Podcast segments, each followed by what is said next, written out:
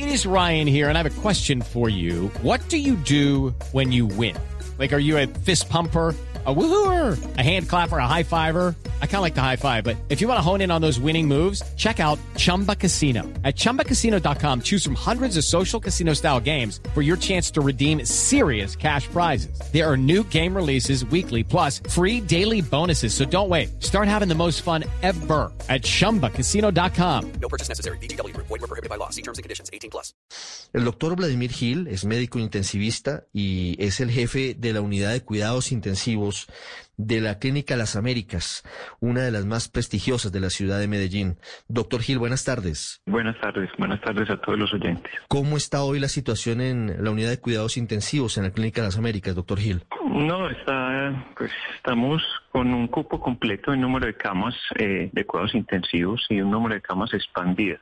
Nosotros empezamos con una unidad de cuidados intensivos de 20 camas que siempre hemos tenido en los últimos más o menos eh, 10 años y cuando empezó la pandemia empezamos una expansión, pues tratamos de duplicar nuestra capacidad, entonces pasamos de 20 a 41 y en este momento tenemos 85 pacientes conectados a máquinas de ventilación mecánica. Es decir, una expansión, cuadriplicamos el número de camas. ¿En cuánto tiempo se cuadruplicó el número de camas, doctor Gil? Lo, hicimos progresivo, es decir, nosotros hicimos, creíamos que la expansión máxima iba a ser para el pico de diciembre y cuando eso llegamos a 40 camas. Creíamos que eso era nuestra máxima capacidad, pero nos llegó un, pico que era inesperado y, esto fue en los últimos 20 días llegamos a 85 camas, teniendo en cuenta que pues 82 camas con mayor número de pacientes ventilados que tenemos en servicios de urgencias eh, que están casi que convertidas en unidades de cuidados intensivos, pacientes conectados en urgencias en ventilador y, eso ha hecho, pues esto ha sido este pico de las últimas dos semanas. Mm, doctor Gil, este pico de las últimas dos semanas ha sido particularmente agresivo y usted dice se han expandido paulatinamente, de forma progresiva, el número de camas en cuidados intensivos, ya son 85. Y bueno, allí hay ventiladores y hay equipos médicos y hay camas, pero se necesita talento humano, se necesitan intensivistas, se necesitan médicos, se necesitan enfermeras.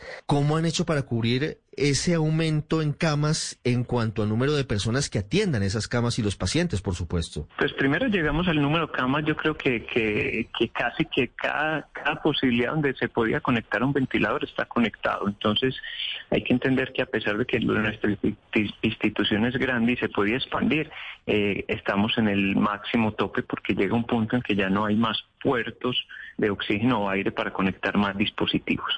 Esto yo creo que ha sido un sacrificio de todo el personal médico de Antioquia y de las personas de punta afuera que también nos han ayudado de otras ciudades porque porque esto cuando llega la pandemia creíamos que simplemente era tratar de ir formando personas y tratar de contratar un poco más de gente. O la mayoría de instituciones en Colombia no tienen músculo financiero para contratar una cantidad sin número de personas que también en un talento limitado porque un intensivista pues no sale eh, de la noche a la mañana, pero llega un punto en que en que es tanto el número de pacientes que las personas que acostumbradas a trabajar con cierto número de pacientes les toca trabajar con el doble o triple de pacientes, porque verdaderamente todas estas expansiones eh, llega a un punto en que son tanto, tanto el número de pacientes que, que ya nos desbordan y que nos toca es atender los pacientes que llegan independiente del número de médicos, enfermeras, auxiliares o terapeutas que mm. tengamos. Mm, doctor Gil, ¿Hay lista de espera de pacientes en la Clínica de las Américas para entrar a cuidados intensivos? Sí, en todas las clínicas de Medellín hay lista de espera. Es decir,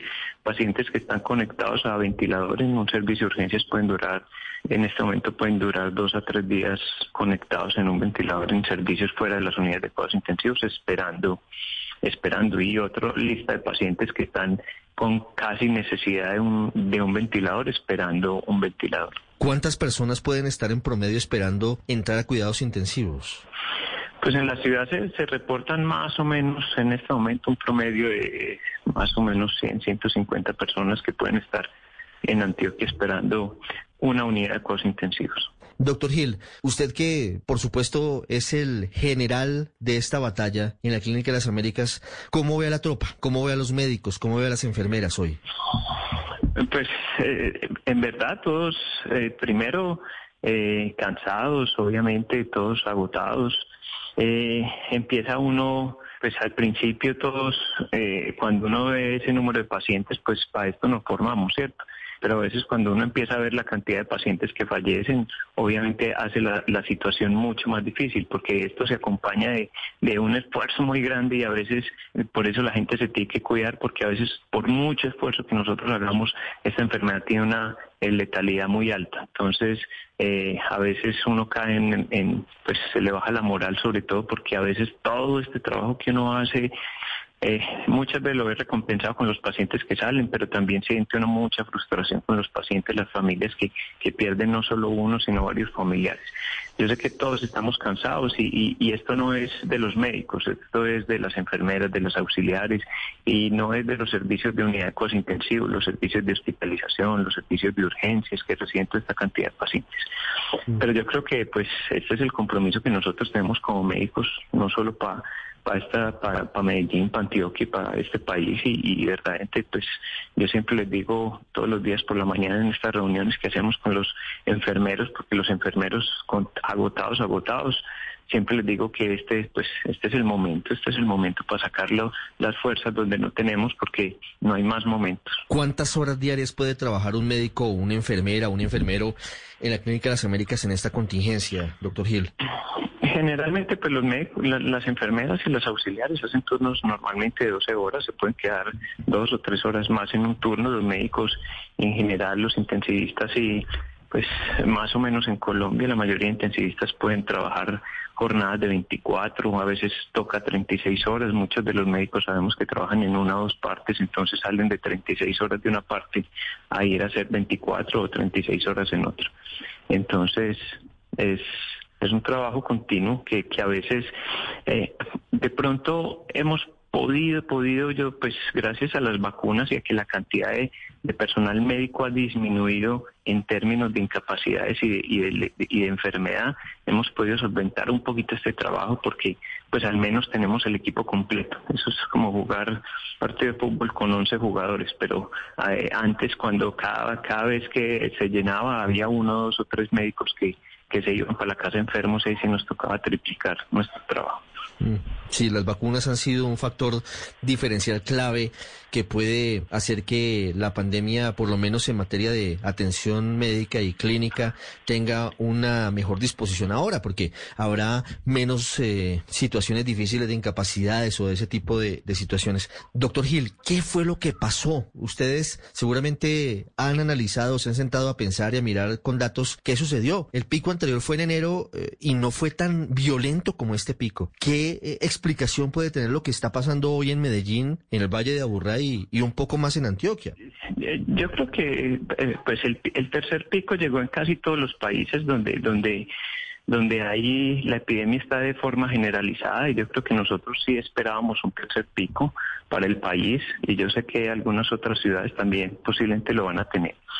Es posible que llegue un punto en que nos relajamos demasiado y creíamos que el pico de, que iba para Semana Santa iba a ser, pues yo diría que un poco menor que el pico de diciembre. Posiblemente se relajó la, la pues todo el mundo en número de pruebas. Generalmente, ¿qué es lo que pasa? ¿Cuál, ¿Qué es la evolución normal de un pico? El aumento del número de pruebas y eso en el tiempo, el número de positivos y eso en el número, en, algún tiempo se va después mostrando en el número de pacientes que llegan a las unidades de cuidados intensivos. Entonces uno más o menos hace el seguimiento del número de casos positivos y más o menos se va preparando para lo que viene en la unidad de cuidados intensivos. Pero es posible que para esta pandemia, pues eh, como llegamos a casos casi muchas veces la unidad de nosotros de la unidad de cuidados intensivos de 60 camas llegamos a tener luego del pico de enero cero pacientes de COVID activos no, recuperados o, los que quedan en el cuadro post-COVID que quedan en la unidad, pero sí cero pacientes activos. Habíamos bajado de una manera importante. Yo creo que la ciudad llegó a un punto en que los laboratorios no hacían tantas pruebas, ya no había tanto paciente que se hiciera pruebas. Y el problema de este pico es que empezó a crecer de una manera... Eh, aumentar las camas de cuidado intensivo se llenaron antes de que tuviéramos el crecimiento claro en el número de casos. Posiblemente ese es su diagnóstico el subdiagnóstico que no tuvimos la capacidad de hacer las pruebas suficientes para detectar ese aumento en el número de casos antes de que se llenaran las unidades de cuidados intensivos. Sabe que eso me parece importante, doctor Gil. Hoy ustedes tienen comprobado con estadísticas y con casos que están llegando más personas a cuidados intensivos menores de los que antes estaban llegando? Sí es evidente que el virus está atacando a los más jóvenes. Luego miraremos si es por la vacunación o por otras circunstancias.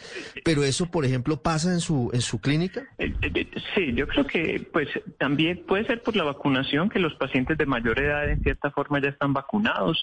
También puede ser que es que el número de casos es tan, tan alto, tan alto, porque eh, yo pongo el ejemplo, nosotros teníamos antes las 40 camas y en el pico de diciembre cuando estamos al máximo, pues podíamos tener casi que esas 40, 25, 30 pacientes con COVID activo, ¿cierto?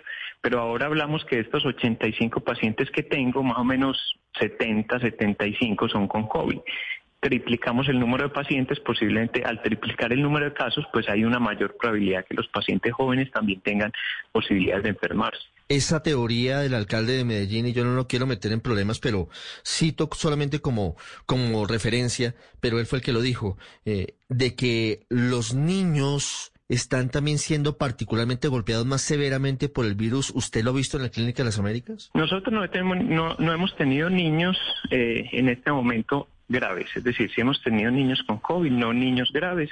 Yo creo que también tiene que ver con el, pues, si, este es un mayor número de casos, tenemos un mayor número de niños infectados y, y, se ha descrito la, en los casos de severidad en niños en diferentes partes del mundo. Para finalizar, doctor Vladimir, a esta hora lo escuchan en Medellín, lo escuchan en el Valle de Aburrá en los 97.9 FM y en teoría está toda la gente de Medellín en sus casas y lo están escuchando, ya sea en el teléfono celular o en el computador o en la radio. ¿Qué les diré usted a, todas esas personas, a, los habitantes de Medellín en este momento difícil de la pandemia? Bueno, yo simplemente les quiero decir que todo, primero que todo el personal médico de esta ciudad, de este departamento, no solo el personal médico, sino administrativo, está haciendo todo, todo, todo lo posible de nuestra parte, sacrificando nuestras vidas, sacrificando nuestras familias para tratar de sacar el mayor número de personas eh, vivas de nuestras unidades de cuidados intensivos. Y nosotros queremos que eso se nos recompense simplemente con que se cuiden, es decir, con que ustedes traten de que verdaderamente tengan todas esas medidas de precaución que hagan que este mayor número de personas se están infectando.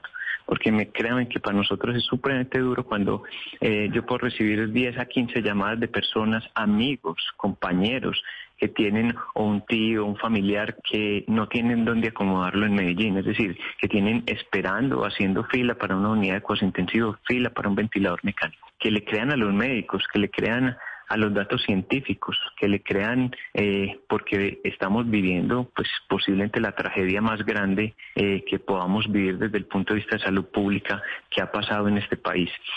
Eh, son numerosos los pacientes que nos llegan, numerosos, y si, y si las personas no se cuidan, si no toman las precauciones, y creen que esto es un juego, verdaderamente están equivocados, porque las unidades de cuidados intensivos y todas las clínicas de Medellín en este momento están al tope y esto no se esto no se mejora sino con, con, cultura ciudadana, es decir, disminuyendo la posibilidad de que esta, esta enfermedad siga de persona en persona y disminuyendo el número de casos. Es Vladimir Gil, es el jefe de la unidad de cuidados intensivos de la clínica Las Américas, una de las más importantes de la ciudad de Medellín.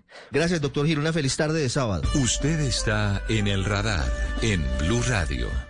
With lucky landslots, you can get lucky just about anywhere. Dearly beloved, we are gathered here today to. Has anyone seen the bride and groom? Sorry, sorry, we're here. We were getting lucky in the limo and we lost track of time. No, Lucky Land Casino, with cash prizes that add up quicker than a guest registry. In that case, I pronounce you lucky. Play for free at LuckyLandSlots.com. Daily bonuses are waiting. No purchase necessary. Void where prohibited by law. 18 plus. Terms and conditions apply. See website for details.